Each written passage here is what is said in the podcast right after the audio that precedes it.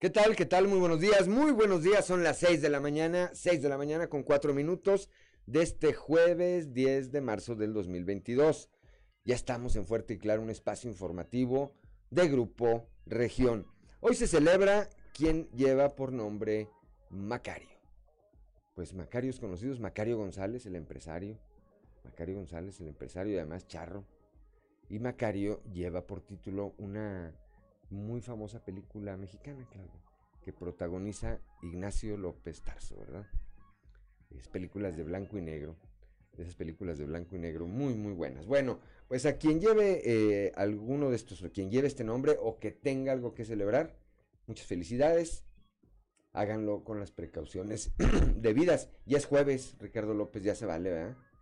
Ya pasando el miércoles, dice, es más, pasando el lunes en la tarde, dice Ricardo López que ya se vale de todo de todo.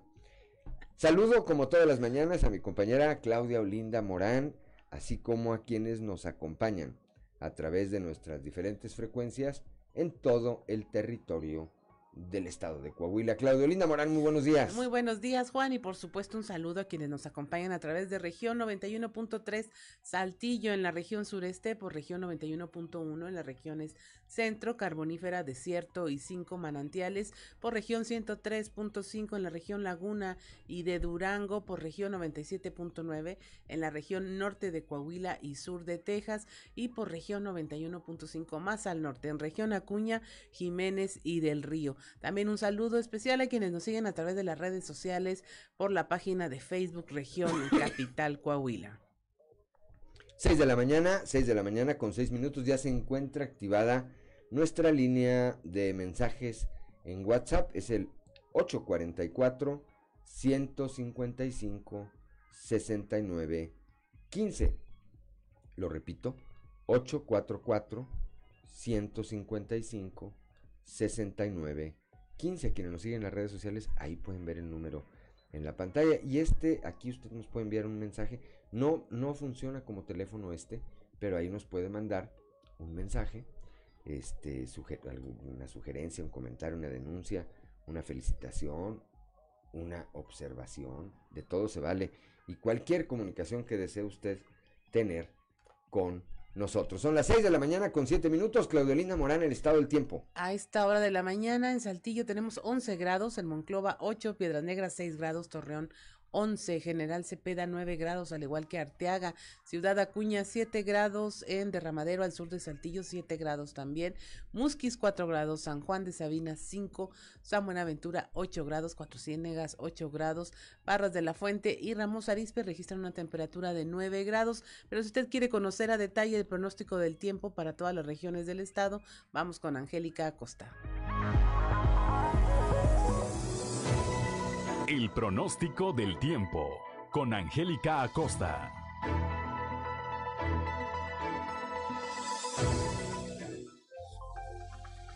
Hola, hola, ¿qué tal amigos? ¿Cómo están? Muy buenos días, qué gusto me da saludarlos y estoy más que lista para darte los detalles del clima en este jueves. Pon atención, Saltillo, máxima de 23 grados, mínima de 7. Durante el día de un cielo soleado pasaremos a parcialmente nublado. Eh, se va a sentir agradable, no te preocupes. Por la noche un cielo totalmente claro y bueno, algo frío por la noche. Abrígate por favor. 0% la posibilidad de precipitación. Muy bien, vámonos hasta Monclova. Temperatura cálida para Monclova, máxima de 31 grados, mínima de 10. Durante el día principalmente soleado va a estar muy cálido y por la noche principalmente claro nuestro cielo. 0% la posibilidad de chubasco ahí para Monclova. Muy bien, vámonos hasta Torreón, también temperatura cálida como ya es costumbre, máxima de 31 grados, mínima de 14 durante el día, principalmente soleado, rico, cálido, agradable, por la noche parcialmente nublado y 0% la posibilidad de precipitación. Excelente, piedras negras, máxima de 30 grados, también temperatura muy cálida, algo fresco por la noche, mínima de 5, abrígate por favor. Durante el día soleado, muy cálido, rico, agradable. Por la noche un cielo totalmente claro. Y bueno, la posibilidad de precipitación, 1%. Eso es para Piedras Negras. Nos vamos hasta Ciudad Acuña. Comparación del día de ayer. Hoy sube, se recupera el termómetro, marcando una máxima de 31 grados centígrados, mínima de 7. Durante el día, mucho sol. Va a ser muy, muy cálido. Y por la noche, principalmente claro. Algo frío por la noche. 1% la posibilidad de chubasco. Ahí para Ciudad Acuña. Perfectísimo. Nos vamos hasta la Sultana del Norte, ahí en Monterrey Se espera una máxima de 29 grados, mínima de 9. Durante el día de un cielo soleado pasaremos a parcialmente nublado, sin embargo se va a sentir cálido, va a ser rico, va a ser agradable y por la noche un cielo totalmente claro. Algo frío por la noche, así que por favor toma tus precauciones. 0% la posibilidad de precipitación hay para Monterrey. Amigos, ahí está la previsión meteorológica. Feliz y maravilloso jueves.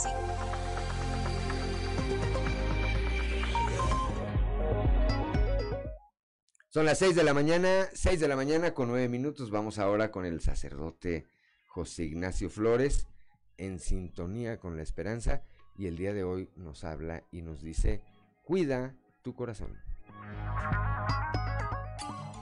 Prepárate, porque estás entrando en sintonía con la esperanza. Virtudes cristianas, remedios para la vida diaria para escuchar y ayudar un lugar con valor y esperanza para toda la familia. Queda con ustedes el Padre José Ignacio Flores en sintonía con la esperanza. Cuida tu corazón. ¿Tú qué entiendes si alguien te dice eso? Cuidar el corazón no se refiere solamente a ese órgano cardiovascular de vital importancia que está encargado de bombear sangre día y noche por todo el cuerpo, sino que es algo mucho más profundo la palabra corazón tiene una honda raíz bíblica. En hebreo se dice lev y hace referencia a ese órgano interno ubicado en nuestra más íntima intimidad. San Juan de la Cruz nos cuenta en su poema Llama de Amor Viva que el corazón es el más profundo centro de cada uno. Un centro herido por una llama de amor viva que hiriendo no mata, sino que da vida, pues así es el amor. El corazón es el lugar donde descansa la escucha de esa inefable voz de Jesús que constantemente nos llama como el buen pastor, con un silbo tan suave que aunque uno no siempre lo entienda, hace que lo conozcamos y reconozcamos su voz para que no andemos tan desperdigados y perdidos, sino para que nos tornemos a la morada donde Él habita con nosotros. Cuidar el corazón es cuidar nuestra atención para evitar la dispersión. Cuidar el corazón es cuidar de nuestro cuerpo y nuestros sentidos. Cuidar el corazón es cuidar nuestras íntimas intenciones, acciones, operaciones, pues de dentro del corazón de los hombres y las mujeres salen las malas intenciones. Todas esas perversidades salen de dentro y contaminan al ser humano. Y lo que es peor, no siempre nos damos cuenta de la corrupción de nuestro corazón. Pidamos incesantemente, como lo hacía San Ignacio, que todas nuestras intenciones, acciones y operaciones estén puramente ordenadas al servicio y alabanza del buen Jesús.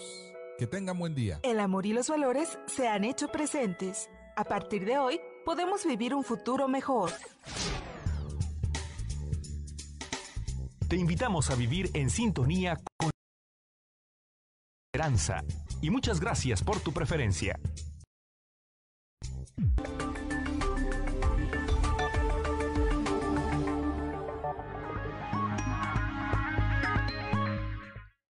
Son las 6 de la mañana, 6 de la mañana con 13 minutos y vamos directamente a la información. la tarde-noche de ayer, un trabajador de servicios primarios se quitó la vida aquí en la capital del estado. Christopher Vanegas tiene los detalles.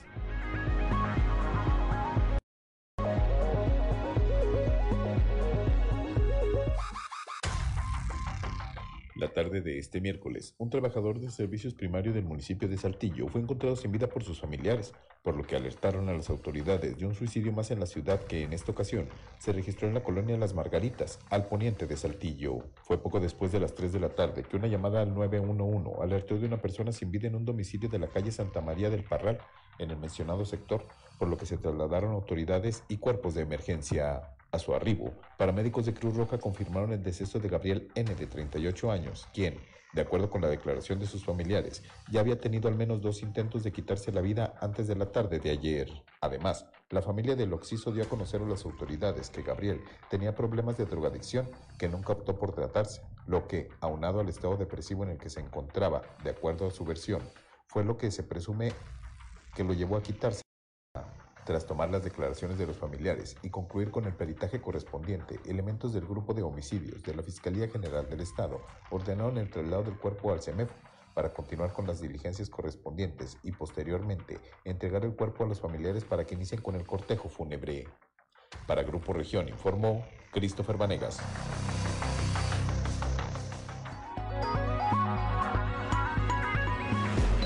Son las 6 de la mañana con 14 minutos, Claudelina Morán. Un hombre perdió la vida al ser atropellado por un vehículo que se dio a la fuga.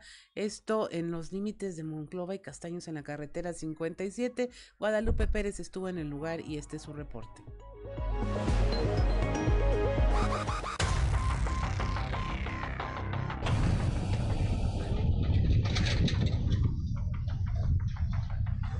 Este lamentable accidente se registra sobre la carretera 57, límites Monclova Castaños, de sur a norte. Esta persona de la tercera edad, lamentablemente, pues su cuerpo quedó tendido en el asfalto luego de que un vehículo, el cual se dio a la fuga, pues lo golpeara al momento de que él iba cruzando se sabe tiene aproximadamente 80 años de edad. Las autoridades periciales de la Fiscalía ya se encuentran en el lugar tomando conocimiento de los hechos, haciendo también levantamiento de las evidencias propias.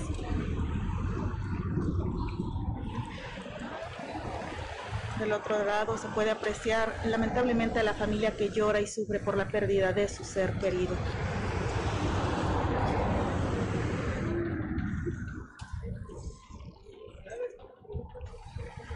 Para Grupo Región Informa, Guadalupe Pérez desde Monclova, Coahuila.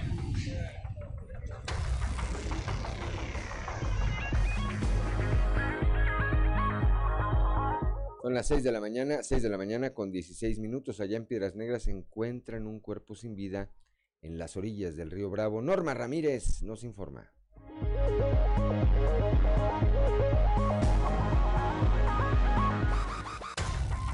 Se registró una movilización después de reportarse el hallazgo de una persona sin vida en el río Bravo entre las colonias Americana y Morelos. En el lugar se ubicó un cuerpo el cual se presentaba ya con huellas de violencia, aunque ya se encontraba en estado avanzado de descomposición.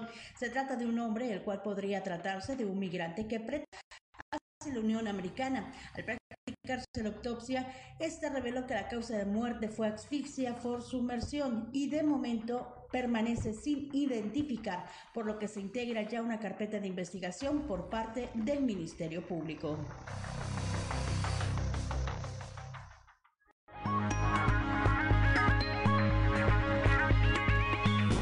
Son las 6 de la mañana con 17 minutos, Claudelina Morán. Aún sin detener al ladrón que amagó y lesionó a su víctima hace unos 10 días en Piedras Negras, Norma Ramírez nos tiene la información. Esta es la información de carácter policíaco. Han transcurrido más de 10 días del asalto violento que sufrió una mujer en su propio domicilio en la colonia Buenavista Norte, en la ciudad de Piedras Negras, y el responsable, quien amagó y lesionó para dinero en efectivo y un celular, hasta el momento no ha sido de eh, localizado ni detenido. El coordinador de Ministerios Públicos, Alejandro de León Mendoza, informó que se tomó conocimiento del reporte y se abrió una carpeta de investigación. Los elementos de la Agencia de Investigación Criminal llevan a cabo las investigaciones para esclarecer el caso. Así finalizó el funcionario.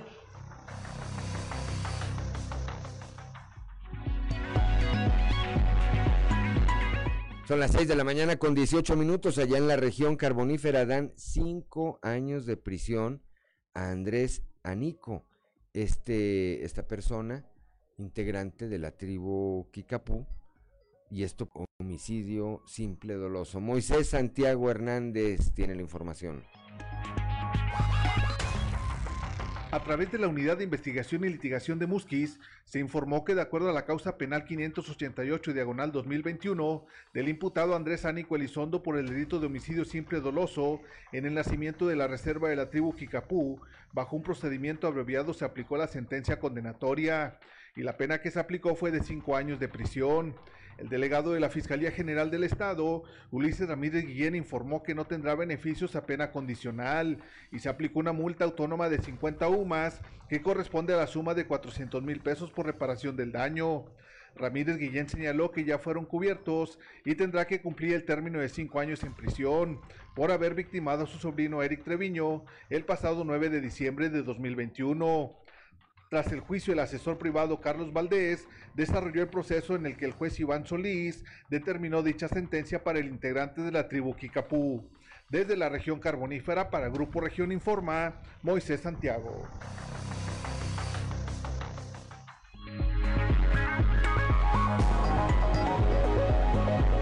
Son las 6 de la mañana, 6 de la mañana con 19 minutos rápidamente. Vamos a la portada del día de hoy de nuestro periódico Capital, mándeme. Vamos a un corte. Vamos a un corte. 6 de la mañana, tiene razón. Ya son las 6 de la mañana, 6 de la mañana con 20 minutos. Regresamos en un momento.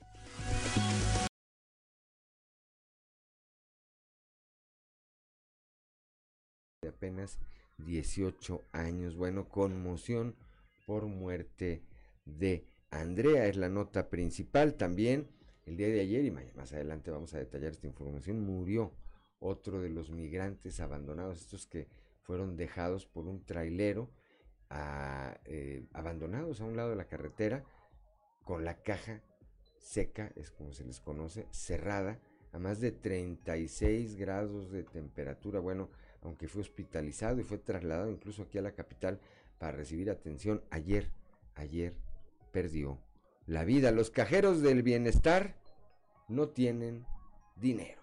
Ya la delegación del gobierno federal, eh, como lo ha hecho la Secretaría de este ramo en todo el país, dio los anuncios de que ya estaban adelantando eh, los pagos y demás, sin nada más que no hay dinero. Es decir, cuando le pican no salen billetes, salen abrazos.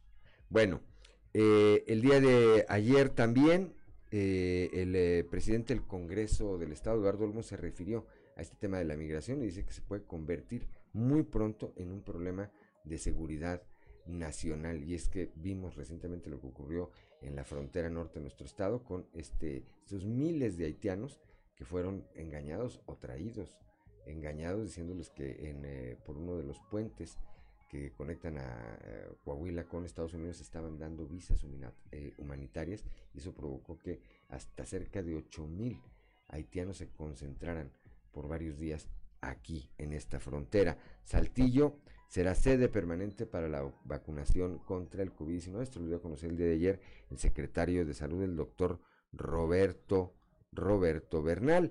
Ayer también por la región centro estuvo de gira el gobernador Miguel Riquelme ahí supervisó obras, obras que llevan a cabo en coordinación Estado y municipios. Y aquí en la capital del Estado, ayer se anunció por parte del Ayuntamiento de Saltillo que iniciará en breve esta gira del cabildo que había anunciado el alcalde José María Frastrosiller. El primer ejido que visitarán será el ejido La Hedionda.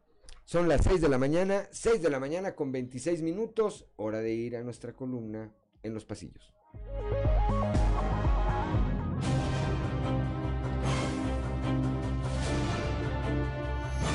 Y en el cartón de hoy, castigo ejemplar que nos muestra una persona que representa a la Federación Mexicana de Fútbol que le está dando de nalgadas como con muy poquitas ganas al gallo blanco de Querétaro y el gallo hasta sonríe de lo delicada que es la sanción que le están acomodando. No, pues así sí van a aprender su lección esos gallos blancos. De gira continúa por el estado y ahora fue a la carbonífera el secretario general del CDE panista Gerardo Aguado que ayer estuvo en el Comité Municipal de Nueva Rosita, en donde se reunió con la dirigencia y militancia. Cierto es que a Aguado y a la presidenta Elisa Maldonado les dejaron un partido bastante maltrecho, como cierto es que ambos saben que la única forma de sacarlo adelante es trabajando. A trabajar. Desde Coahuila, el líder estatal del PRI, Rodrigo Fuentes, trajo a la mesa de su partido la expulsión del tricolor del exgobernador Quirino Ordaz, luego de que este fue ratificado por el Senado para ser el nuevo embajador de México en España a propuesta del gobierno federal de la 4T. El también diputado federal adelantó que en breve pedirá a su líder nacional, Alejandro Moreno, tomar cartas en el asunto.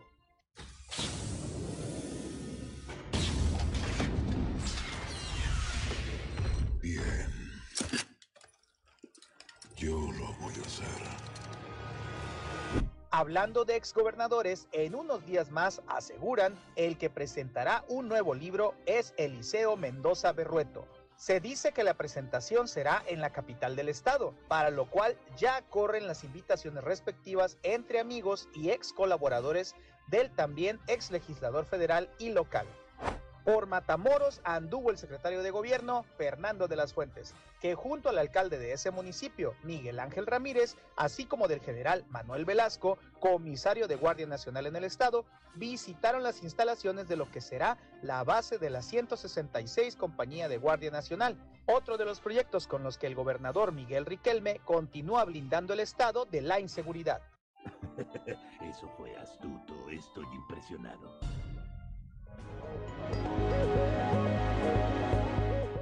Son las 6 de la mañana, 6 de la mañana con 29 minutos antes de ir a un resumen de la información nacional. Pues sí, hay un sentimiento, auditorio Claudelina Morán, hay un sentimiento entre, eh, me parece que está, es generalizado con respecto a esta sanción que la Federación Mexicana de Fútbol emitió por los hechos ocurridos en el estadio Corregidora allá en Querétaro este, el sentir es que pues fueron eso, que eh, plasma muy bien nuestro eh, caricaturista GR, como que fueron unas nalgaditas, nada más. Se reiteró, a la fecha no hay quien pueda mostrar un solo de los 17 presuntos muertos que hubo. Nadie ha salido a confirmar esto en eh, los hechos, de tal modo que se sostiene la versión que dio Mauricio Curi, el eh, gobernador de Querétaro, de que si hay lesionados, unos muy graves, pero que nadie perdió la vida. 6 de la mañana con 30 minutos, Claudelina Morán, un resumen de la información nacional. Asesinan a 14 mujeres durante el 8M en plena conmemoración por el Día Internacional de la Mujer. 14 mujeres fueron asesinadas en el país a lo largo de esa jornada, en lo que representó la segunda cifra más alta para un solo día en lo que va de este año. Los asesinatos incluyen a los 11 consignados en el reporte diario que elabora el gobierno federal, así como tres eh, ocurridos en Puebla y eh, donde también fueron asesinados seis hombres. En Chihuahua se cometió un homicidio, en Colima uno, Guanajuato dos, Michoacán uno, Morelos dos, Nuevo León uno, Sonora dos y en Tamaulipas uno. Liberan a dos detenidos por violencia en el estado de Gallos. Un juez eh, consideró que las fotos no eran lo suficientemente convincentes. Dijo que no había certeza de que los materiales gráficos presentados como datos de prueba fueran del lugar y la fecha de los hechos, por lo que seis de las personas se encuentran vinculadas a proceso y en prisión preventiva, refirió este miércoles la Fiscalía Queretana. Diputadas y exfutbolistas impulsan una iniciativa para reducir la violencia en los estadios después de lo ocurrido en el estadio La Corregidora. Ahí organizaron una... Eh, una comisión nacional para la cultura de la paz donde presentaron esta iniciativa México Gol y Paz con el propósito de impulsar un programa para reducir la violencia. Robaron 100 playeras a los gallos del Querétaro antes de la riña durante los cateos que se derivaron en la detención de los primeros eh, presuntos responsables. Eh, se encontraron algunas de estas playeras que habían denunciado como robadas. Esto lo informó el ahora exdirector general deportivo del Querétaro, Adolfo Ríos. Reportan cuatro lesionados por derrumbe en mina de piedra de Toluca, cuatro personas que se encontraban ubicadas esta en la capital mexiquense. Bueno, quedaron muy cerca de un camión tipo volteo que quedó totalmente sepultado por los escombros. Afortunadamente no se reportaron eh, trabajadores fallecidos, excepto quienes presentaron crisis nerviosa, cuatro personas que resultaron lesionadas. Y hasta aquí la información nacional. Son las 6 de la mañana, 6 de la mañana con 32 minutos. Gracias, Claudelina Morán. Y vamos ahora a un panorama informativo por el estado. Comenzamos allá en la región centro con Guadalupe Pérez. El día de ayer falleció otro de los migrantes que habían, eh, que, eh, que fueron abandonados y que habían quedado atrapados al interior de una caja seca de un tráiler, repito, a más de 36 grados de temperatura. Guadalupe Pérez, muy buenos días.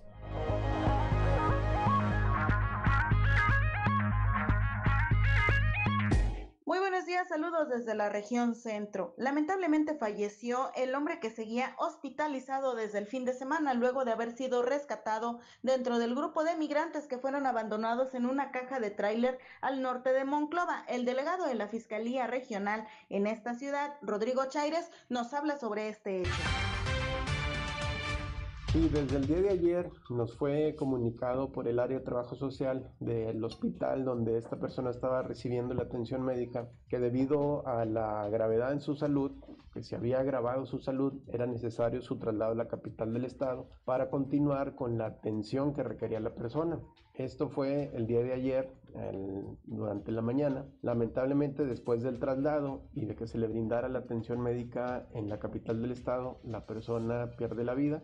Esto eh, pues en la ciudad de Saltillo. En su caso, la autoridad o la región sureste, la Fiscalía del Estado, es quien está realizando las diligencias tendientes únicamente al tema del fallecimiento de la persona. Es una persona de nacionalidad nicaragüense, de 39 años de edad, eh, cuya identidad ya nos quedó clara. Lo teníamos primero como una persona no identificada. Nos ayuda a corroborar su identidad la Dirección de Atención a Personas Migrantes de la misma Fiscalía del Estado, quien también está interviniendo en estos trámites. Saludos desde la región centro para Grupo Región Informa, Guadalupe Pérez. Son las 6 de la mañana, 6 de la mañana con 35 minutos. Claudelina Morán. Preocupa al presidente de la Junta de Gobierno del Congreso del Estado, Eduardo Olmos, el tema migratorio. Dice que puede salirse del, de control ante el aumento del número de eh, sudamericanos que buscan llegar a Estados Unidos y que son trasladados por la delincuencia organizada. Nuestro compañero Raúl Rocha nos tiene la información. ¿Qué tal compañeros? Buenos días. Esta es la información para el día de hoy. Coahuila está en riesgo de que el tema de migración se salga de control ante el aumento del número de personas de países del sur del continente que buscan llegar a los Estados Unidos y que son trasladados por la delincuencia organizada, por lo que se debe trabajar y hacer análisis de fondo para actuar en consecuencia, dijo el presidente de la Junta de Gobierno del Congreso del Estado, Eduardo Olmos mencionó que se debe hacer un ejercicio de preparación y se tiene que tomar en cuenta a los estados fronterizos para hacer un análisis muy concienzudo que pudiera incluir un trabajo en conjunto con otros congresos estatales como el de Tamaulipas y Nuevo León. Yo, ya les decía a ustedes que estamos trabajando junto con el diputado López Campos, este, coordinador de la Comisión de Gobernación, y con quien se quiere incluir en torno, en torno a este tema, que es una, que es una que sí es una preocupación. Si bien hemos tenido incidentes en Coahuila, este, Coahuila es uno de los estados más blindados que tenemos en el país, ¿verdad? Entonces, es, pero, tarde o temprano eh, es una circunstancia que se puede desbordar y, creo que nosotros debemos de, de, prever en el futuro inmediato este, qué es lo que va a suceder con rutas que ya están establecidas y con grandes cantidades de dinero, ¿verdad? Ayer yo hablaba de 5 mil, hoy veo en la prensa que sale que, que se habla hasta de 10 mil dólares por migrante. Las fronteras nuestras siempre son las, las, que son más afectadas, ¿verdad? Esta es la información para el día de hoy.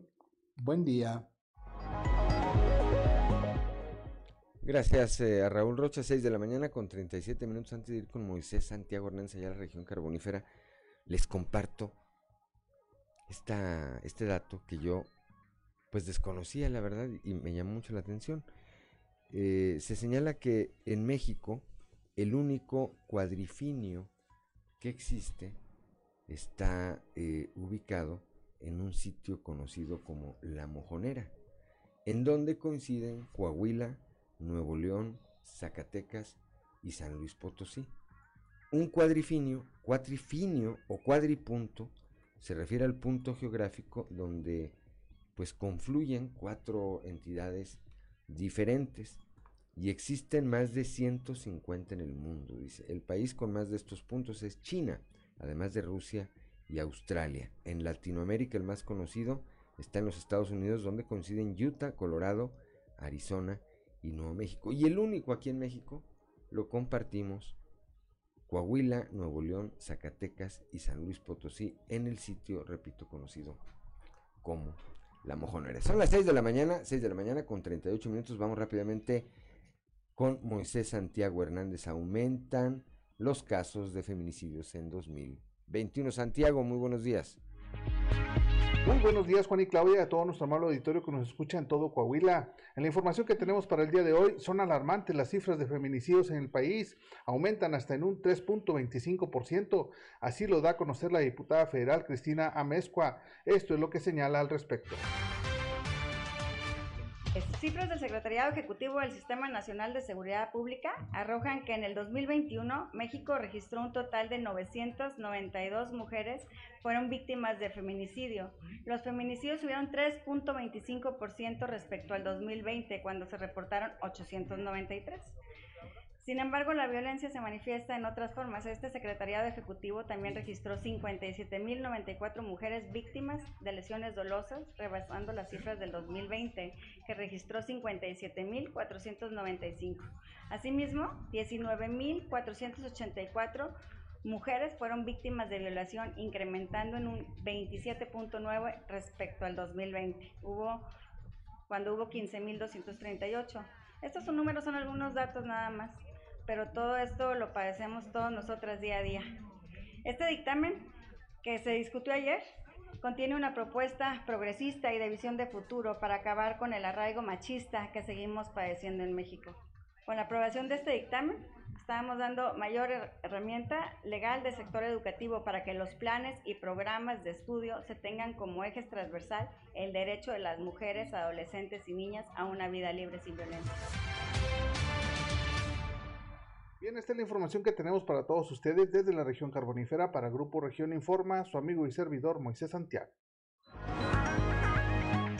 Son las 6 de la mañana, 6 de la mañana con 40 minutos. El día de ayer, pues aquí la comunidad saltiense se conmocionó ante el fallecimiento eh, pues inesperado de esta joven Andrea de apenas 18 años que en un accidente alrededor de las 5 de la mañana perdió la vida aquí en la capital de estado. Regresando del corte, vamos a platicar de este tema con Leslie Delgado que tiene todos los detalles.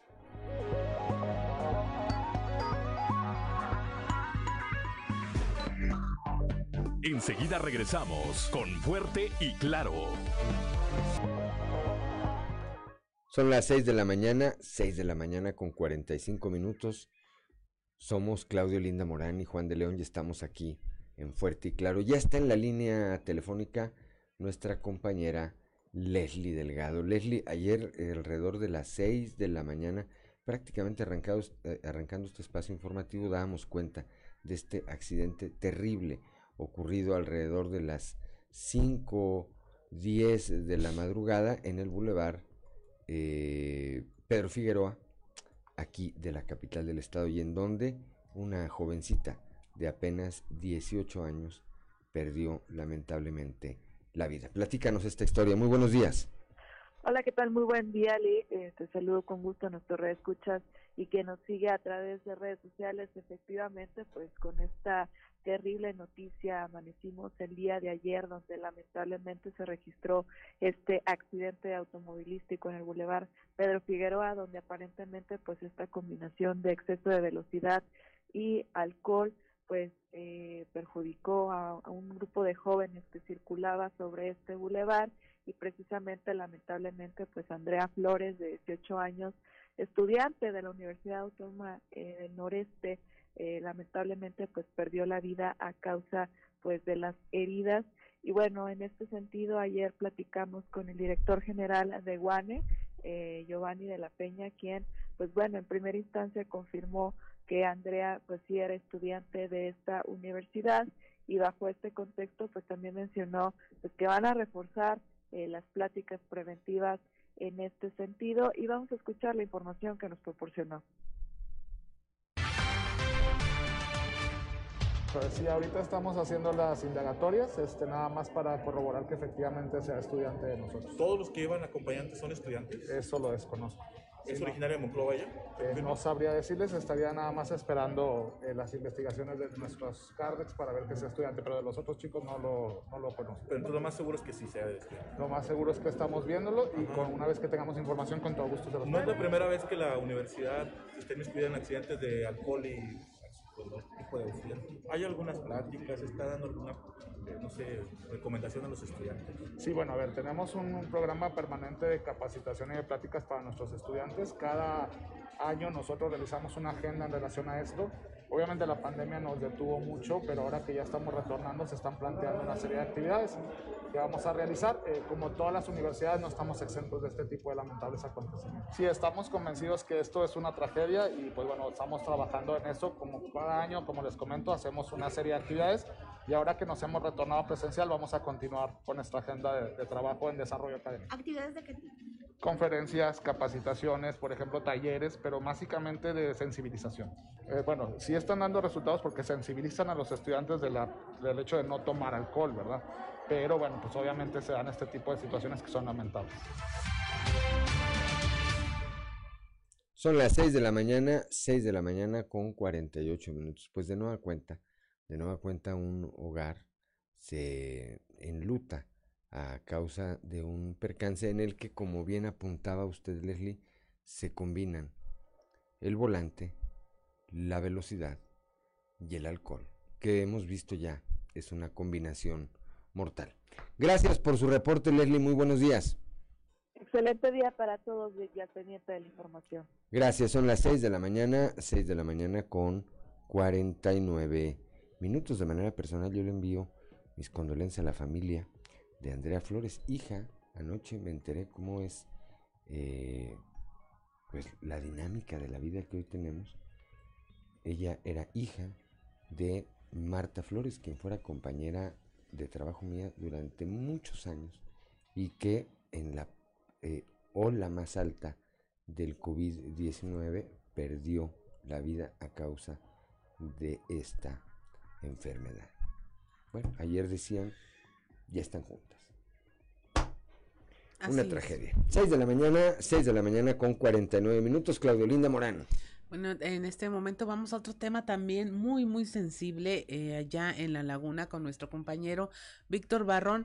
Allá el CETIS 59 de Torreón tuvo que suspender clases por una presunta amenaza de tiroteo. Y si esto es grave en cualquier lado, pues Torreón es una eh, ciudad, una comunidad que todavía eh, tiene muy fresco este recuerdo de lo ocurrido hace ya dos años, me parece, justo antes de, de empezar la pandemia en este colegio de Torreón, en donde pues el colegio Cervantes. Cervantes, exactamente, es un tema que les duele todavía como para que ahora esta amenaza de tiroteo, bueno, haga que tengan que suspender clases. Buenos días, Víctor.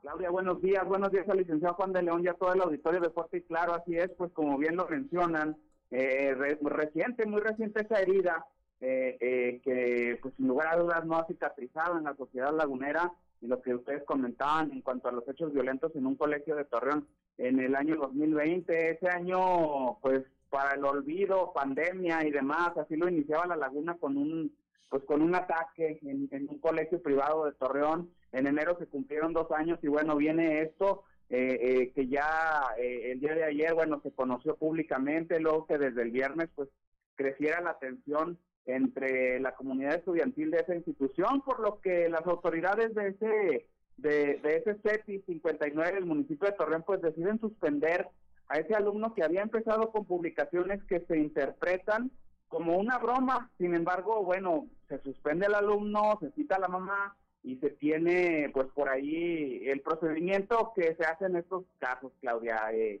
pues por ahí algún tipo de eh, test psicológico y demás. Sin embargo, pasan los días y para el martes, últimos minutos del martes, primeros del miércoles, empiezan a circular nuevas publicaciones eh, eh, todo esto en la red social o aplicación de mensajería WhatsApp, dicho sea de paso, es importante mencionarlo, en grupos cerrados, únicamente integrados por alumnos del CETI 59, donde empezaron a circular esas imágenes ya con fotografías de un arma de fuego, lo cual hizo crecer la tensión.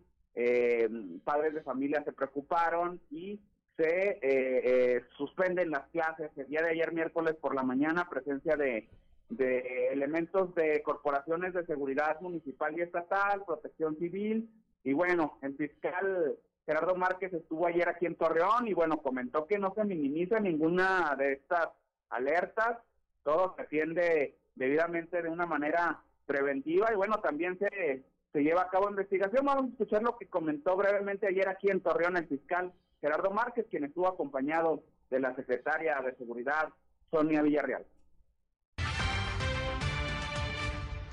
Sí, estamos trabajando en ello, ¿no? Desde el día en que se emite una alerta o se sube un, un aviso a una red social, este, estamos trabajando, nuestras autoridades policiales se han acercado ya a las instituciones educativas, particularmente nosotros sabremos de la licenciada Sonia y yo vamos a platicar con la directora del plantel del CETIS y con la madre de familia que realmente hace el aviso. Lo que nosotros queremos es generar primero la prevención, pero también la investigación de estos hechos para que esto no ocurra. Eh, no vamos a minimizar ningún, ningún aviso de esa naturaleza, no podemos decir que son este, eventos de ocurrencia de, jovencitos, no tenemos que eh, revisar todo, ya estamos en... 6 de la mañana con 53 minutos. Así es, Víctor. Y bueno, yo creo que el actuar es el correcto. No se puede minimizar, no se puede dejar de lado una amenaza, por muy de broma que suene, por muy de, de eh, entre personas de muy corta edad que se intercambien este tipo de mensajes. Y al menos existe esa alerta de que esto no está bien, no se puede solamente dejar pasar, sino que hay una actuación eh, contundente al respecto.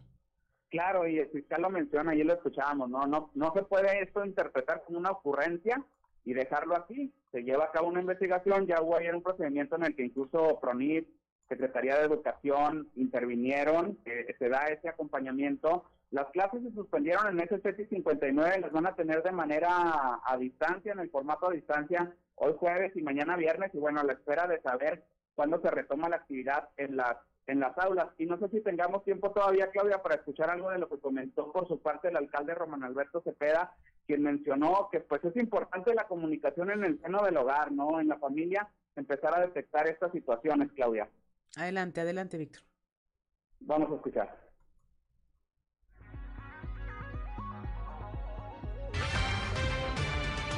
La acción de padres de familia, los padres de familia y nosotros, una constante eh, comunicación que toda la asociación de padres de familia, las escuelas, todas públicas, privadas, sientan una proximidad, que sientan que hay una, hay una policía cercana en donde se puede cualquier tipo de, de acciones, incidentes eh, que se puedan dar de esa naturaleza o situaciones que vean o que nos lleven a prevenir un acto de esta naturaleza, nos pueden dar en suerte, por supuesto, una comunicación y ponernos inmediatamente atentos con toda lo que esto conlleva, evidentemente, de la cautela en los datos, en todo, que es importante. Inmediata, por supuesto. Yo creo que es importante que la gente lo conozca, que la sociedad lo conozca. Incluso este hecho que afortunadamente no llegó a nada, es importante que la sociedad a través de los medios de comunicación lo conozca para poner atención. Es algo que, es algo que hay que comunicar y transmitir este, porque es importante que, insisto, desde el seno familiar estar atentos. Hay que estar atentos de los hijos, de qué están. 6 de la mañana con 56 minutos. Muchas gracias, Víctor, por tu reporte. Estaremos al pendiente. Que tengas una excelente jornada. Igualmente para todos. Un saludo. Estamos en Fuerte y Claro. Regresamos.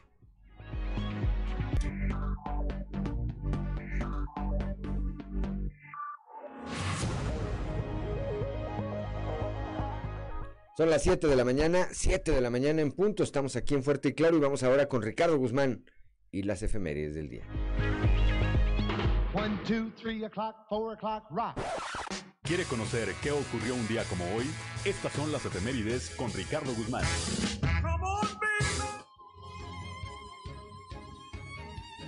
Un día como hoy, pero de 1876, el físico y profesor escocés Alexander Graham Bell realizó la primera transmisión remota de voz a través del teléfono inventado por él.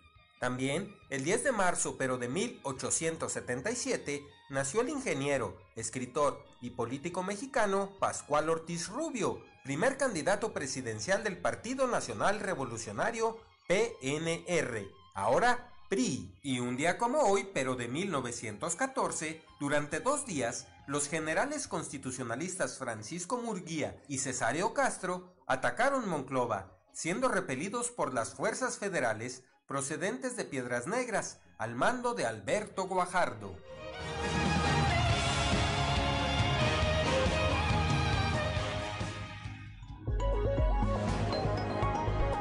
Son las 7 de la mañana, 7 de la mañana con un minuto. Aquí en Saltillo, el día de ayer, nuestro compañero Cristo Vanegas estuvo en uno de estos cajeros del bienestar. ¿Por qué? Porque se comenzaron a recibir algunas quejas de que, pues, está el cajero, pero no tiene dinero. Cristo Vanegas. Durante las últimas semanas, el Banco y el Cajero del Bienestar que se encuentran en la calle de Acuña, en la zona centro de Saltillo, han presentado largas filas de adultos mayores que quieren cobrar su pensión. Sin embargo, la falta de efectivo no les ha permitido sacar su dinero en dicha sucursal, que desde el amanecer hasta el anochecer cuenta con una larga fila de personas esperando. Y fue apenas hasta la tarde de ayer que personal del Banco del Bienestar salió a comentar a las personas que llevaban horas haciendo fila que no contaban con efectivo en el cajero, solicitando que acudieran a otra sucursal bancaria para hacer sus retiros. Pese a esto, las personas que se encontraban en la fila optaron por no ir a otra sucursal, ya que algunos comentaron que en los cajeros de otros bancos se les cobra una comisión por retirar efectivo. Por tal motivo, muchos decidieron esperar en la fila para poder acceder al banco, que solo cuenta con dos ventanillas disponibles para el retiro de dinero, que también durante la tarde de ayer se vieron insuficientes pues el personal del banco informó a las personas que estaban esperando que ya no contaban con el dinero suficiente para dar atención a todos. Esto causó una molestia entre las personas que esperaban para hacer un retiro, que desde la mañana hacían fila y que tuvieron que retirarse y buscar otra opción para tener su dinero. No obstante, cabe señalar que esta es la única sucursal de la región sureste que da servicio a los habitantes no solo de la capital del estado, sino de Ramos Arizpe, Arteaga, General Cepeda y Parras, lo que dificulta mucho el traslado para retirar el efectivo y que no se les ha dado una solución ya que cada vez que se entregan las pensiones sufren el mismo problema. Para Grupo Región informó Christopher Vanegas. Son las 7 de la mañana, 7 de la mañana con 3 minutos. Claudio Linda Morán. Ya se hicieron gestiones ante la Comisión de Recursos Hidráulicos, Agua Potable y Saneamiento, en donde tanto Monclova como Frontera solicitan una planta tratadora de aguas residuales. Esto lo informó el alcalde Mario Dávila. Sí, realizamos gestiones en la Comisión de Recursos Hidráulicos, Agua Potable y Saneamientos. Estamos solicitando por parte de Monclova y Frontera una planta tratadora de aguas residuales. Ese fue el proyecto que presentamos. Nos recibió el presidente de la comisión, el diputado federal eh, Rubén Muñoz. Estuvimos en muy buenas pláticas y pues a darle seguimiento. Ahí es donde se concentra el dinero, se autoriza y también estaremos próximamente tocando puertas en Hacienda. Estamos trabajando con Siman Monclova, estamos trabajando con Conagua y eh, pues ahí vamos avanzado. ¿Cuánto requieren para una planta tratadora de ese eh, tamaño? Aproximadamente 480 millones de pesos. Es lo que estamos gestionando. Sí, sobre todo en la parte norte de ambas ciudades. Eh, sobre todo, pues donde tenemos un problema de una descarga de aguas residuales hacia directamente hacia el, hacia el río Monclova, ¿no? Y también un agua que utilizan los campesinos para su riego. Esa agua no está tratada y obligadamente debe ser tratada y para eso estamos pidiendo la planta tratadora de aguas residuales. ¿Qué se logró aterrizar en, este proyecto? Ahorita nada más entregamos el proyecto, lo recibieron y vamos a nosotros a darle seguimiento para que esto se pueda... 7 de la mañana, 7 de la mañana con 5 minutos, el rector de la Universidad Autónoma de Coahuila, el ingeniero Jesús Salvador Hernández Vélez, dio a conocer que se han detectado cerca de 500 casos de docentes que cuentan con doble plaza, es decir, que trabajan en otro centro educativo o dentro de la misma universidad. Escuchemos. Las dobles plazas, podríamos decir que son dos cuestiones, ¿no? Una son las dobles plazas de tiempo completo. Ahí son donde sí hay un problema, porque porque pues, es muy difícil que alguien pueda cubrir dos plazas de tiempo completo, trabajar ocho horas diarias en un lugar y en otro lugar, ¿no? Y luego además tiempo para comer. Entonces, ahí son donde hay una observación con sustento de parte de las auditorías. ¿Pasa, esto en la universidad? Sí, ¿Hay claro. que tienen doble plaza? Y... Sí, sí, sí, sí, hay gente que, que, que estaban en esa circunstancia, que lo señaló la auditoría y que nosotros ahorita los estamos citando a todos ellos pues para que se definan porque a muchos a muchos a muchos ya se les ya se les se aclaró no mira es que son son como 600 los que están señalados pero fácilmente 500 son, de, son, son doble plaza de que tienen un tiempo completo con nosotros y cinco horas clase y 10 horas clase en otro lugar. Son las 7 de la mañana, 7 de la mañana con 6 minutos, Claudelinda Morán. El rector, eh, no, esa ya la tenemos. la región sureste tendrá aproximadamente su, eh, su sede permanente para vacunar contra el COVID-19 a rezagados y este sitio podría ser el Hospital General, lo anticipó el secretario de Salud Roberto Bernal. mucho con el bienestar y con los militares que tengamos puestos de rezagados ya teníamos en las cuatro ciudades y faltaba Saltillo. En esta semana, ayer lo arreglé con él. Con los militares vamos a tener un puesto para rezagados. De tal forma alguien que no se haya vacunado llegue y lo vacune. Eso es muy importante. Yo propongo el Hospital General y yo espero que sea Pero, eso, eso se negocia con... Ahora, en algunos lados han pedido la cartilla de vacunación para entrar lugares cerrados. Sería bueno, pero bueno, primero pues vamos a darle la facilidad a la gente de vacunarse, ¿no? Entonces es lo que estamos proponiendo.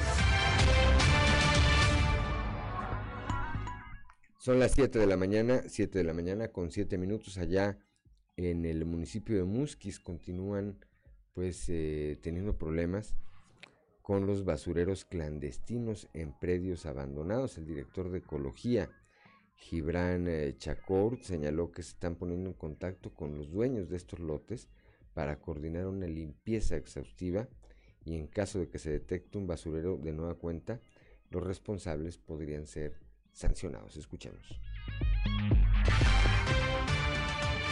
Ese es un, es un problema grande, ¿ya? Este, no de ahorita, de años.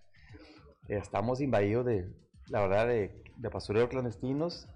Tenemos que irnos uno por uno, primero localizar al dueño, decirle que se va a limpiar y hacer conciencia ciudadana que se, batalla bastante con la gente. ¿Por qué? Por, comodidad. Tú vas a tirar la basura en el terreno que encuentres solo y que más cercano queda a tu casa. Eso es de, ley, por decir algo. Hay que, como que prevenirlo, pues limpiando el terreno, que sepa que hay un interés del dueño que esté limpio y para la gente tenga un poco de temor, miedo, este, tirar la basura. Ahí va a estar el, el dueño viéndome, ¿verdad? Muy bien, en ese sentido, ¿ustedes podrían aplicar una sanción? Sí, claro. La idea, desgraciadamente, es el diálogo primeramente, ¿va? Se te acerca, se te dice, a la, dos, a la segunda vez, pues ya se te aplica una multa. No queremos llegar a ese, mundo, a ese punto, pero pues, este, ¿dónde te pega más? En el bolsillo. Ahí es cuando uno hace, hace conciencia y hace caso, donde pega en la bolsa.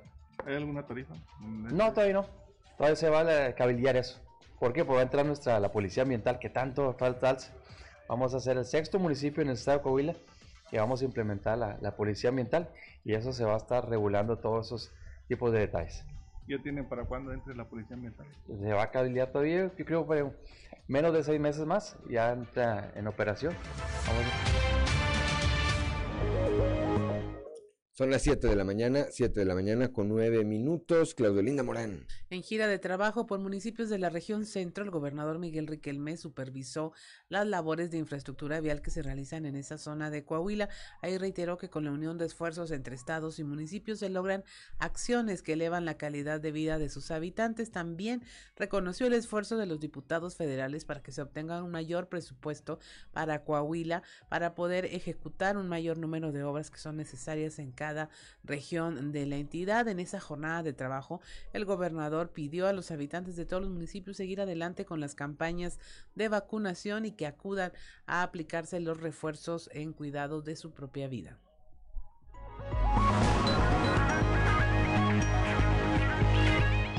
Son las 7 de la mañana, 7 de la mañana con 10 minutos en seguimiento a las instrucciones del gobernador Miguel Riquelme.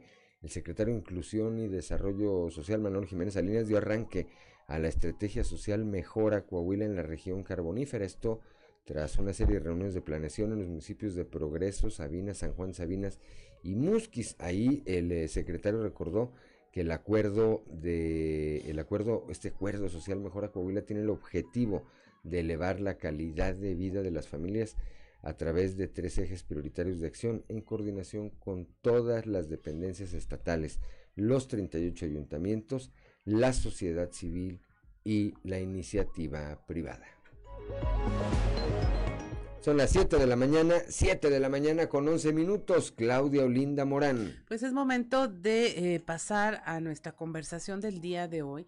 Esta vez hablaremos con Mariana Corpus. Ella es presidenta de la Clínica Jurídica Praxis Lex, donde eh, se está planeando hacer una brigada para atender de manera eh, legal y psicológica a las mujeres, una actividad en donde están invitando a la comunidad para que pueda acceder a este tipo de orientación y esto bueno en el mar, en el marco de eh, la conmemoración del Día Internacional de la Mujer. Buenos días, Mariana.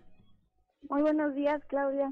Platícanos de qué se trata este, bueno, primero dinos qué es la Clínica Jurídica Praxis Lex y de qué se trata esta orientación, esta actividad que están ofreciendo a la comunidad.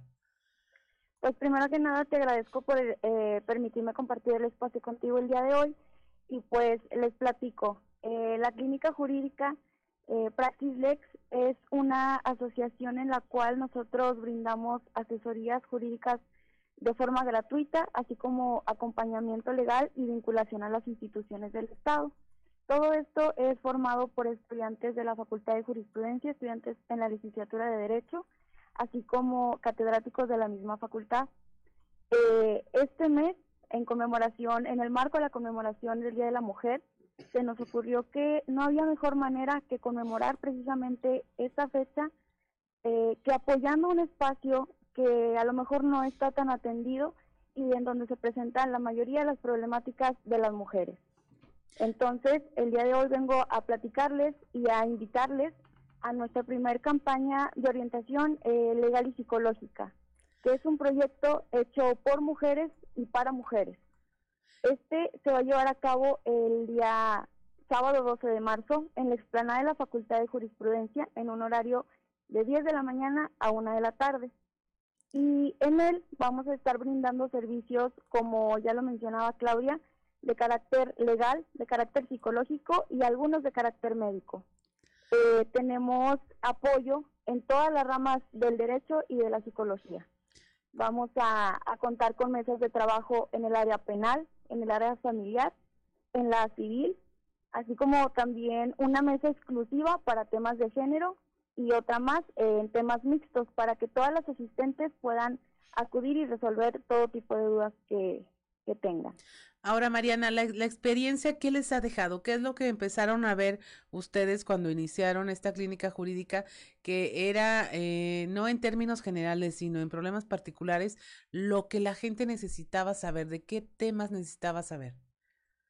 Así es, mira, esta clínica empezó eh, justamente cuando estaba el pico de la pandemia. Entonces, los principales problemas que presentaba la sociedad eran temas de violencia eh, doméstica, de violencia familiar, así como temas eh, laborales, como la economía se vino para abajo, hubo muchos despidos en las empresas, en todo tipo de trabajos, y la gente no sabía cómo reaccionar ante esto. Había despidos injustificados, había, este, pues, temas de, de que los despedían y no les pagaban lo correcto. No sabía ni siquiera cómo calcular su liquidación, cosas de ese tipo. Exactamente. Eh, también de la mano de esto venían las deudas, ¿no? Tenían todas las personas eh, pues problemas económicos que recurrían a, a los llamados eh, prestadores, ¿no? Em, entonces esto también abusaban de ellos, de que no tenían un conocimiento completo, cómo se debería elaborar, por ejemplo, un pagaré. Entonces había demasiada problemática en la sociedad que podía ser resuelto con una asesoría tal vez de cinco minutos, pero pues no había este tipo de servicios. Así es. En medio de la pandemia, ¿cómo empezaron a, ayudar? Pues nosotros lo primero que hicimos fue dar difusión a información o dudas, preguntas frecuentes que tenía la sociedad a través de cápsulas informativas que difundimos en redes sociales, en YouTube, también empezamos a asistir a colonias, por ejemplo, eh, la primera visita que tuvimos fue en la colonia Mirasierra, en donde hicimos una pequeña brigada también, donde las personas que iban pasando, pues les platicábamos lo que nosotros éramos, lo que nosotros somos ahora, y pues ahí este, en dos, tres preguntas les dábamos una orientación, una guía para las preguntas, las dudas que ellos tenían. ¿Hay que se encontraron, Mariana, en este ejercicio primero? Fíjate que, que lo que más se presentó fue la violencia eh, doméstica o la violencia de género.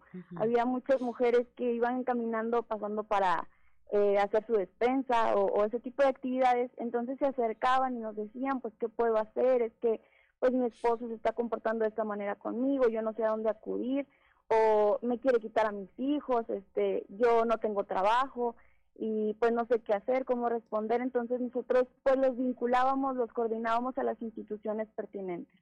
Eh, de alguna manera, en, en, breves palabras, nos estás eh, relatando todo lo que eh, las mujeres vivieron, o las familias en general también, durante la pandemia y que definitivamente necesita solucionarse.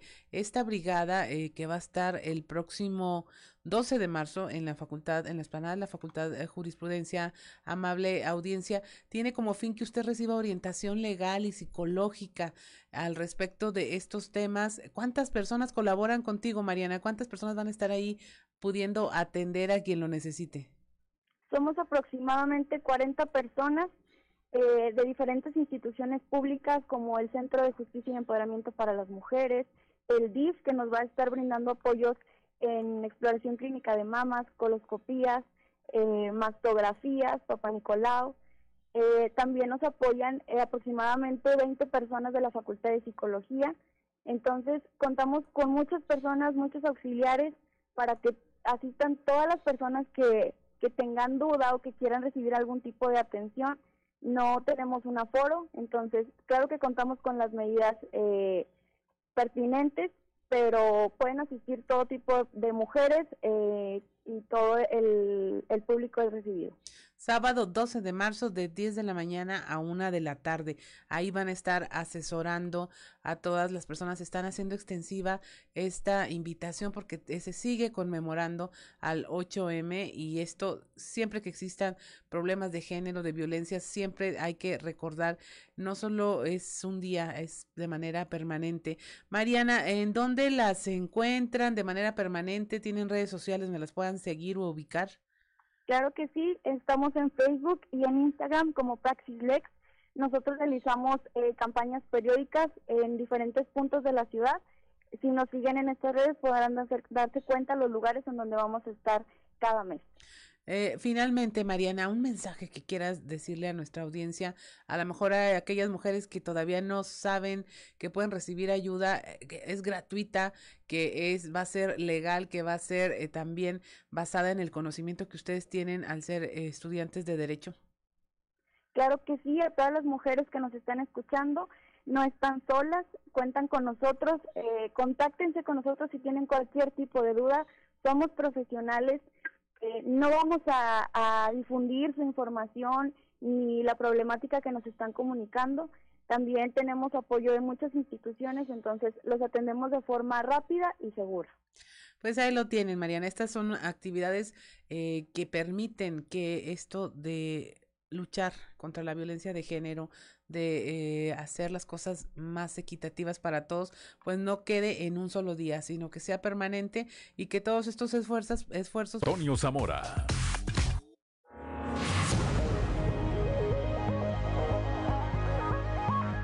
Son las 7 de la mañana, 7 de la mañana con 25 minutos, como todos los días desde la capital del acero, nuestro amigo y compañero periodista Antonio Zamora. Toño, muy buenos días. Buenos días, Juan. Buenos días a las personas que nos escuchan a esta hora. De no haber cambios de última hora, Juan, eh, ocurrirá eh, el Consejo eh, de Comité Directivo Estatal del Partido Acción Nacional, donde deberá elegirse a los integrantes de la comisión o de la comisión permanente. La comisión permanente en el PAN es la que se encarga de pues de todas las cosas, desde el momento de, elegir candidatos a, las presidencias, a todo, a eso se encarga eh, la comisión de permanente. Eh, y también hay un tema ahí que no se ha dado, que es el ungimiento de Juan Carlos Terrazas, el tesorero municipal de Monclova. Eh, y quien ya está palabrado para ser el, tesorero del directivo estatal de, ese partido. Sin embargo, eh, este, como que le han dado largas al asunto. hasta donde pudimos saber, este, Juan, o, averiguar, eh, es que Juan Carlos Terrazas trae algunos asegúnes con el Comité Ejecutivo Nacional y, bueno, quien quien está haciendo la talacha de convencimiento allá en la capital de los temblores es el presidente municipal, este, el doctor Dávila Delgado. ¿Por qué Mario? Pues por la sencilla razón de que él hizo un compromiso con Terrazas y bueno, pues como es un hombre cumplidor, pues trata de cumplirle, aun cuando el CEN del PAN pues no le dé la, o no le quiera dar la, la oportunidad. Eh, yo creo que de ahí e, esta reunión, sábado, domingo, de no haber cambios de última hora, porque alguna gente dice va a ser el domingo, otros panistas dicen que va a ser el sábado, pero la verdad es que la primera junta estatal, la primera reunión estatal se había estado este, posponiendo conforme avanzaban los días. Eh, Elisa Maldonado Luna eh, tomó protesta en los primeros días de febrero y bueno, pues eh, un mes después parece que ya ya salió un humo blanco de los grupos que, que, componen o que mandan en el directivo estatal de Acción Nacional, como son el Grupo Torreón, el Grupo Monclova, este encabezado por Mario Dávila, en el sentido también de que de, se van a elegir a 20, a 20 personajes que integren la, comisión permanente. ¿Y qué creen, Juan? 10 y 10.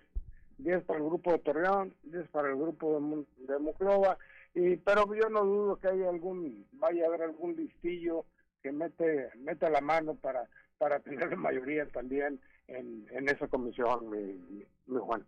Sí, bueno, pues es parte, forman parte esto de los acomodos que se están dando a partir de la llegada de esta nueva dirigencia que encabeza Elisa Maldonado y Gerardo Aguado Gómez como secretario general.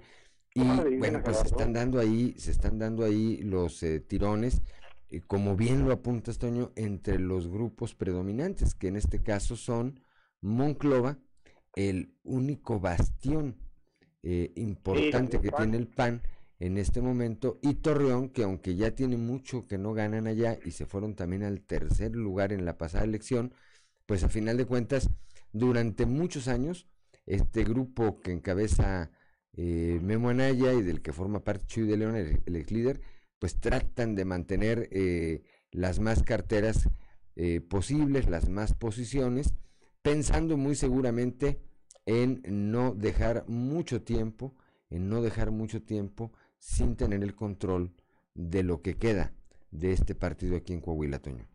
Así es, Juan. Eh, para terminar, comentarte que el rector de la Universidad Autónoma de Coahuila, Salvador Hernández Vélez, estará en, Moclova, donde a las 10 de la mañana informará sobre eh, la inclusión de materias de género y derechos humanos a, las diferentes carreras que se imparten en la máxima casa de estudios. Y a las 12 del mediodía eh, firmará un convenio, un acuerdo, no sé cómo llamarle, con la Universidad Agraria Antonio Narro. Esto va a ser a las 12 horas. ¿Para qué este convenio? ¿Para qué este, este, este acuerdo? Pues una de las intenciones del rector es que eh, eh, eh, el campus de Monclova de la universidad tenga un buen espacio de una especie de bosque urbano y bueno, pues qué buena decisión a final de cuentas porque dicen que mientras más árboles hay en Monclova, pues más, más llueve y aquí no nos llueve ni lloviendo, Juan. Así es, pues, mira, esta es una noticia interesante por lo que implica, pero además por otro tema, y con esto cierro, Toño, la verdad, y para ser franco, yo no sabía que la Autónoma Agraria Antonio Narro tenía un campus allá en... No, eh, es la Autónoma de Coahuila. Ah, Autónoma de Coahuila. En, el campus del Antonio de Coahuila va a firmar eh, un convenio con el Antonio Narro. Ah, ok, para que allá les llenen de árboles. Sí, señor. Ándale, bueno, pues para algo, para algo, este, ya tendrán ocupación eh, los egresados, los egresados de la Narro, que en los últimos años, pues nomás no han visto la suya. Gracias, Toño Zamora, muy buenos días. Hasta mañana. Siete de la mañana, siete de la mañana con 31 minutos. Sí, había yo malentendido y dije, güey, yo no sabía que la Narro tenía campus ya no pueden con eh, su matriz aquí en eh, la capital del estado. Menos subsidios, menos apoyos del gobierno federal, como le ha pasado a todas las universidades. Pues una situación bastante compleja, Claudia. y qué pena, porque siguen llegando estudiantes con toda la ilusión del mundo de eh, pertenecer, de graduarse en una carrera, que dejan sus eh, municipios y sus pueblos, pero lejísimos, les cuesta horas llegar aquí y vienen detrás de un sueño que todavía lo provee la Narro como para que pues, les queden mal con tantas huelgas y sin lana y sin apoyos. En fin, 7 de la mañana con 31 minutos, como todos los jueves, desde la Ciudad de México, desde la capital de los temblores, nuestro amigo Jan Coabundis y su sección Saber. Gastar Yanco, muy buenos días. ¿Qué tal, Juan? ¿Cómo estás? Buenos días. Muy bien, aquí estamos ya en esta mañana de jueves, Yanco. Muy bien, Juan, pues avanzando el tiempo, noticias no muy agradables con este tema de la guerra. Y el tema del día de hoy, Juan, es si hay crisis en México. Si en este país tenemos un problema duro de afrontar, y tristemente la respuesta es sí. Fíjate, en 2019 no creció México. En 2020 caímos por el tema del confinamiento muchísimo. Y el ejemplo que yo pongo, Juan, es como si estuvieras tú en un edificio en la planta baja y te vas al sótano 10. Bajas, bajas, bajas, bajas, pierdes. ¿no? El año pasado el gobierno dijo que crecimos. No, la verdad es que totalmente equivocado decir que crecimos, no crecimos, recuperar. Del sótano 10 pasaste al sótano 5, pero sigues en el sótano. ¿Sí? La inflación tenía mucho que no era tan alta. Nada que ver con lo que sucedió en los 80 estamos lejísimos de eso, pero pues veníamos de inflaciones a la mitad de lo que ocurrió en 2021. ¿Ya cargaste gasolina, Juan, en estos días? Sí, dime. ¿Ya cargaste gasolina en estos días? No, no, en estos días no, pero, pero ya está el precio, el precio eh, arriba otra vez, está subiendo de nueva cuenta. Y fuertemente. Sí. Ustedes que están en el norte y la economía de esta región del país siempre está más dolarizada que la nuestra, como está el dólar. ¿Sí? ¿Cómo están los mercados financieros? La bolsa cayó y cayó y volvió a caer. Todo esto es normal. Son indicadores, Juan, sí. de que sí tenemos una crisis. Ahora, déjame decir, no es una crisis fuerte, no es una crisis aguda, ¿sí? pero finalmente se junta el hambre con las ganas de comer, porque si a esto le sumas el tema de seguridad nacional, está peor que nunca, la respuesta es, claro que hay crisis. Ahora, la siguiente situación a destacar, Juan, es, ¿qué, qué puedes hacer tú en el tema de la guerra? Nada. En el tema de la pandemia, pues nada salvo ponerte cubrebocas, ¿no? Y no ir a lugares concurridos, etcétera. Pero pues no está en tu mano que la pandemia se acabe, ¿sí? Ni el tema de inseguridad, ni la paridad peso-dólar, ni la bolsa de valores. Pero lo que sí está en tu mano, Juan, es lo que ocurre en tu casa. El cómo manejas tu economía familiar. Es que está en tu mano, Juan. ¿No? Y lo decimos incansablemente, mira, no, es un tema novedoso este, es muy sencillo, siempre tienes que hacerlo, vivir con mesura, que esto no es vivir apretado o ahorcado, o, ser codo, o cuenta chiles o muerto de hambre, ¿no? No, no, no, no, no, hay que vivir bien, hay que vivir a gusto, con buena calidad, pero Juan, en función de lo que ganas. ¿Cuánto ganas, Juan? ¿Ganas 10? Aprende a vivir con 9.50, sí. con 9.80, no con 10, mucho menos con 11. Y menos con 11, exactamente. ¿No? Entonces, Eso sí está en tu mano el año, y yo lo dije desde hace algunos programas, te vas a acordar, Juan, que comenté, 2022 no va a ser fácil. Y no veía el camino a una guerra, ¿eh? como la que tenemos ahorita. Sí, no estaba, no estaba en el escenario este, este conflicto bélico que efectivamente está teniendo una repercusión.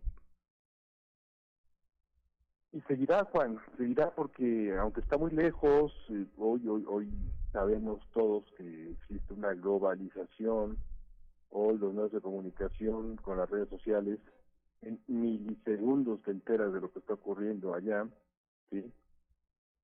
Entonces no hay fronteras, Juan. Y esto es, muy, muy complicado porque evidentemente te, te afecta. Yo insisto, lo que dije hace algunas semanas, ¿no? al cierre de 2021. 2022 va a ser un año complicado, ¿sí? Para muchas personas. Pero para otras, Juan, también déjame te digo algo. Para otras, siempre habrá oportunidades.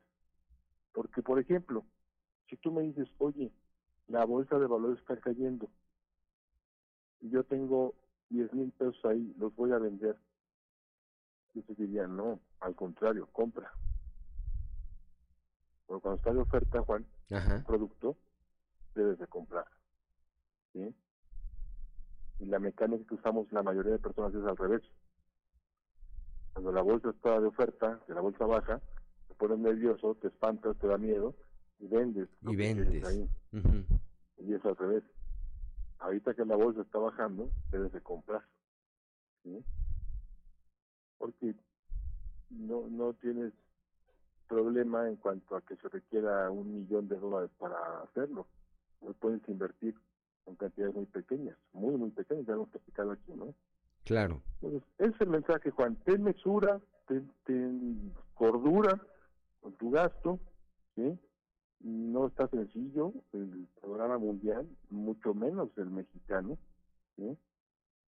La verdad es que hay mucho camino que recorrer. Yo creo que lo que se perdió en la pandemia, económicamente hablando, no no va a permitir a México un crecimiento en este sexenio, ¿no? Definitivamente. Entonces, es una labor de todos, empezando en casa. ¿Y qué puedo yo hacer? Justamente lo que te toca en tu seno familiar, Juan. Sí, cuidar la economía, priorizar lo que nos has dicho tantas veces aquí. A ver, es ganas 10 pesos, trata de vivir con 8.50, ¿verdad?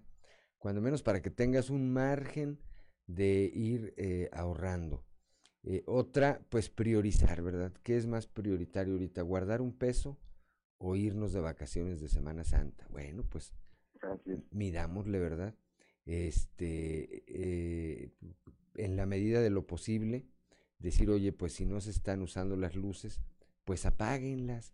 Algún efecto tendrá en el recibo, en el recibo de la Comisión Federal de Electricidad, que habrá que decir unas, es una de las empresas más despiadadas, me parece que hay en el mundo, es a la que nunca le ganas un pleito por eh, cuando sientes que te están cobrando de más. Y todas esas medidas, eh, Yanko, si hay eh, quienes se pueden mover en un solo carro en vez de cada quien agarre un carro, todas esas medidas en la suma, en la suma van generando, van generando eh, pues una previsión, un ahorro para las familias. Juan, el ahorro, también lo hemos dicho muchas veces, no son millones de pesos. El ahorro son esos 10, esos 15, esos 20, esos 30. Y de te gastar en tonterías. ¿no? Sí. Y la suma de esos 10, esos 15, esos 30 te pueden dar 100, 200, 500 mil pesos al mes y eso ya hace diferencia. Es la única forma porque ya estamos en marzo, prácticamente por llegar a, la, mitad de marzo y todavía se siente la cuesta de enero, Yanko. Evidentemente, ¿no? También lo dijimos, Juan, la cuesta de enero no dura enero, eso ya es un mito. Sí. La cuesta de enero dura mucho más. Y mensaje final, la cuesta de enero de 2022 puede durar todo 2022, Juan. Pues a prevenirnos, mesura, mesura. Exactamente, Yanko. Gracias, gracias como siempre. Un saludo allá hasta la Ciudad de México. Muy buenos días, Yanco Abundis. Buen día, gracias, hasta luego. Gracias, Yanco Abundis, que siempre jueves a jueves nos da consejos muy prácticos de cómo, de cómo eh, contribuir a mejorar nuestra economía personal. 7 de la mañana con 41 minutos, estamos aquí en Fuerte. Seguimos en Fuerte y Claro.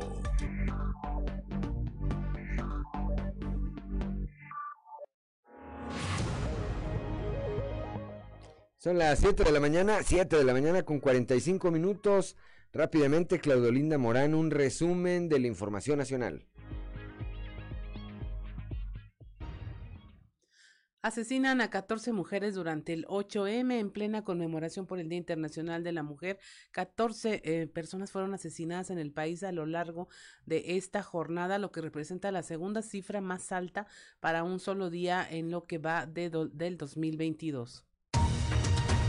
Liberan a dos detenidos por violencia en el estadio de Gallos. Un juez eh, consideró que las fotos no eran del todo convincentes. Dijo que no había certeza de que los materiales gráficos presentados como pruebas fueran del lugar y la fecha de los hechos. Hasta el momento, solo seis de las personas se encuentran vinculadas a proceso y en prisión preventiva. Diputadas y exfutbolistas impulsan una iniciativa para reducir la violencia en los estados, esto a través de una organización ciudadana llamada la Comisión Nacional para la Cultura de la Paz.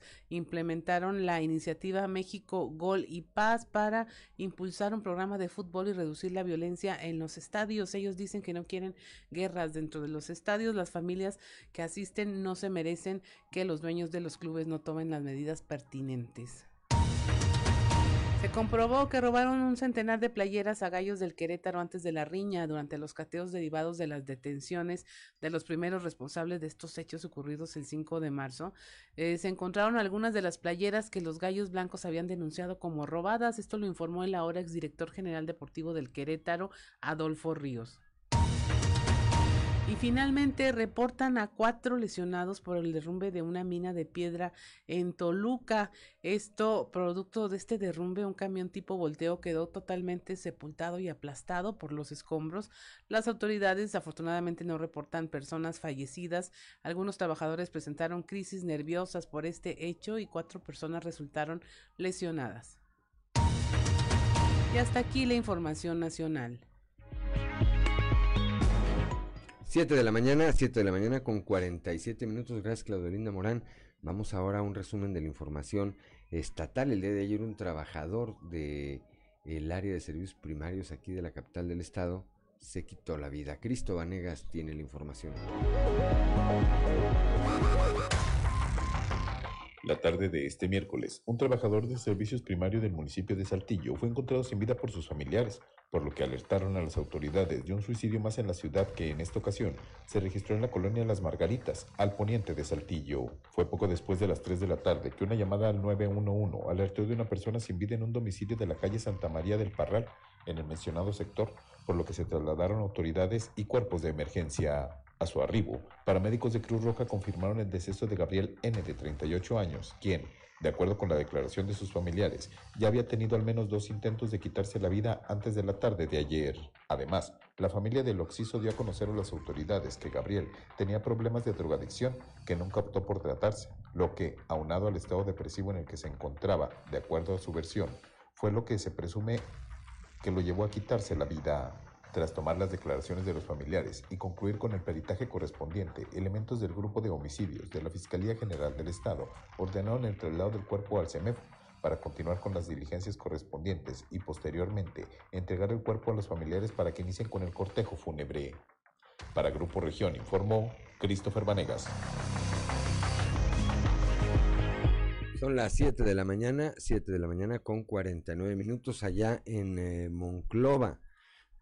Un hombre perdió la vida al ser atropellado por un vehículo que se dio a la fuga. Su cuerpo quedó tendido sobre el carril de sur a norte de la carretera 57 en los límites de Monclova y Castaños. Guadalupe Pérez, ahí estuvo.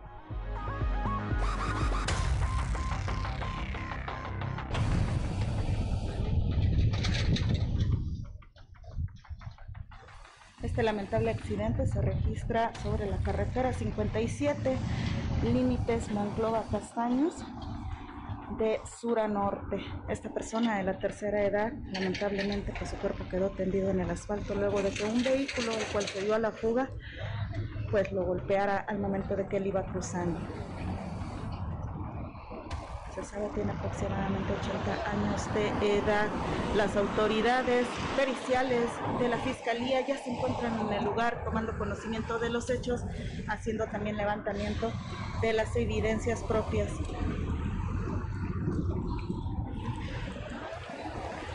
Del otro lado se puede apreciar lamentablemente a la familia que llora y sufre por la pérdida de su ser querido.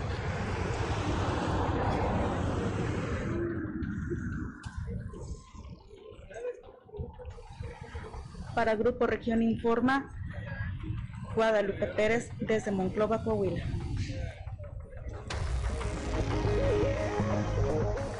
Son las 7 de la mañana, 7 de la mañana con 51 minutos. La comunidad estudiantil de la Universidad Autónoma del Noreste aquí en Saltillo se encuentra conmocionada tras la muerte de Andrea, una joven de 18 años que perdió la vida en un accidente automovilístico registrado la madrugada de ayer miércoles en el bulevar Pedro Figueroa. Otro migrante, otro de los migrantes que había sido rescatado de, o que había sido eh, atendido después de que quedaron atrapados durante varias horas, luego de ser abandonados en una caja de un tráiler, fue trasladado a Saltillo para eh, recibir una mejor atención médica, sin embargo, ayer lamentablemente también perdió la vida. Durante las últimas semanas, el banco y el cajero de bienestar que se encuentra en la calle de Acuña, en la capital del estado, ahí eh, en la zona centro, ha presentado largas filas de adultos mayores que quieren cobrar su pensión. Sin embargo, la sucursal no tiene dinero.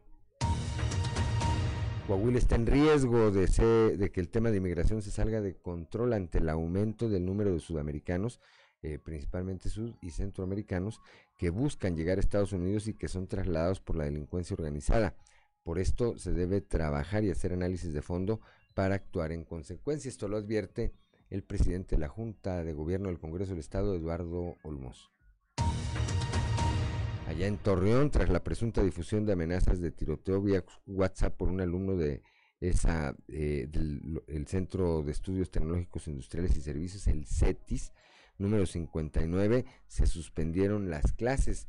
Esto provocó también eh, que llegaran hasta esta institución elementos de las fuerzas de seguridad para eh, pues hacer labor de prevención y búsqueda. Finalmente todo quedó aparentemente en una broma.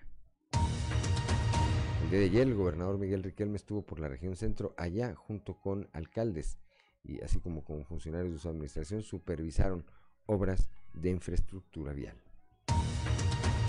Ayer aquí en la capital del estado el alcalde José María Frausto Sier adelantó que eh, se iniciará en breve ya con esta gira del cabildo por todos los ejidos de Saltillo. El primero será elegido la hedionda. Son las 7 de la mañana con 53 minutos. Vamos rápidamente al mundo de los deportes con Noé Santoyo. Resumen Estadio con Noé Santoyo.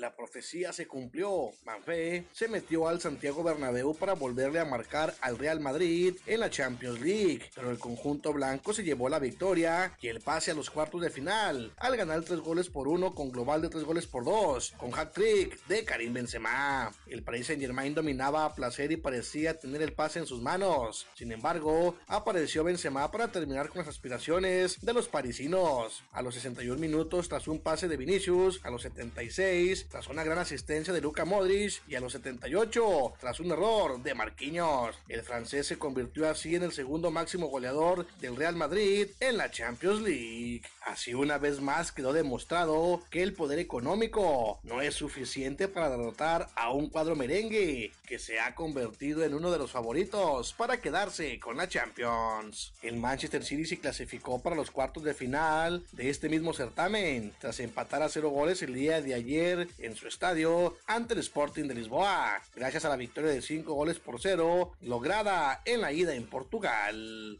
Los Pumas salieron golpeados pero con señales de vida luego de caer tres goles por cero ante el New England en el juego de ida de los cuartos de final de la Liga de Campeones de la CONCACAF. Al conjunto mexicano le salió barato el resultado de este miércoles, pues fue claramente dominado por el conjunto de la MLS, que se quedó con el triunfo. En otro duelo, con un Uriel Antuna que se extraña en Chivas, Cruz Azul tomó ventaja la noche de ayer en el Estadio Azteca, gracias a la anotación de su refuerzo, para vencer apenas un gol por cero al Montreal en la ida de los cuartos de final de la Liga de Campeones de la CONCACAF. Antuna sigue inspirado con su nuevo equipo y hoy lo demostró con un gol y una serie de asistencias que no pudieron ser culminadas frente al arco rival. Nova Djokovic reconoció que no podrá competir en los torneos de Indian Wells ni Miami debido a que no se ha vacunado todavía contra el COVID-19 y no puede viajar a Estados Unidos. El serbio, 20 veces campeón de torneos del Grand Slam, tuiteó este miércoles que los Centros de Control y Prevención de Enfermedades confirmaron que no cambiarán las regulaciones, por lo tanto no será capaz de jugar en Estados Unidos.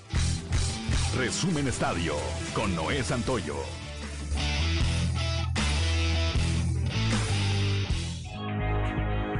Son las 7 de la mañana, 7 de la mañana con 56 minutos. Nos vamos esta mañana de jueves. Gracias por el favor de su atención. Gracias por habernos acompañado a lo largo de estas dos horas, prácticamente dos horas, desde las 6 hasta las 8 de la mañana, aquí por las diferentes frecuencias de Grupo Región, así como por las distintas páginas de Facebook en las redes sociales. Lo esperamos el día de mañana, mañana ya de viernes, mañana de viernes aquí en Fuerte y Claro a partir de las 6 y hasta las 8 de la mañana. Les recuerdo que Fuerte y Claro es un espacio informativo de Grupo Región bajo la dirección general de David Aguillón Rosales. Yo soy Juan de León y le deseo que tenga usted el mejor de los días.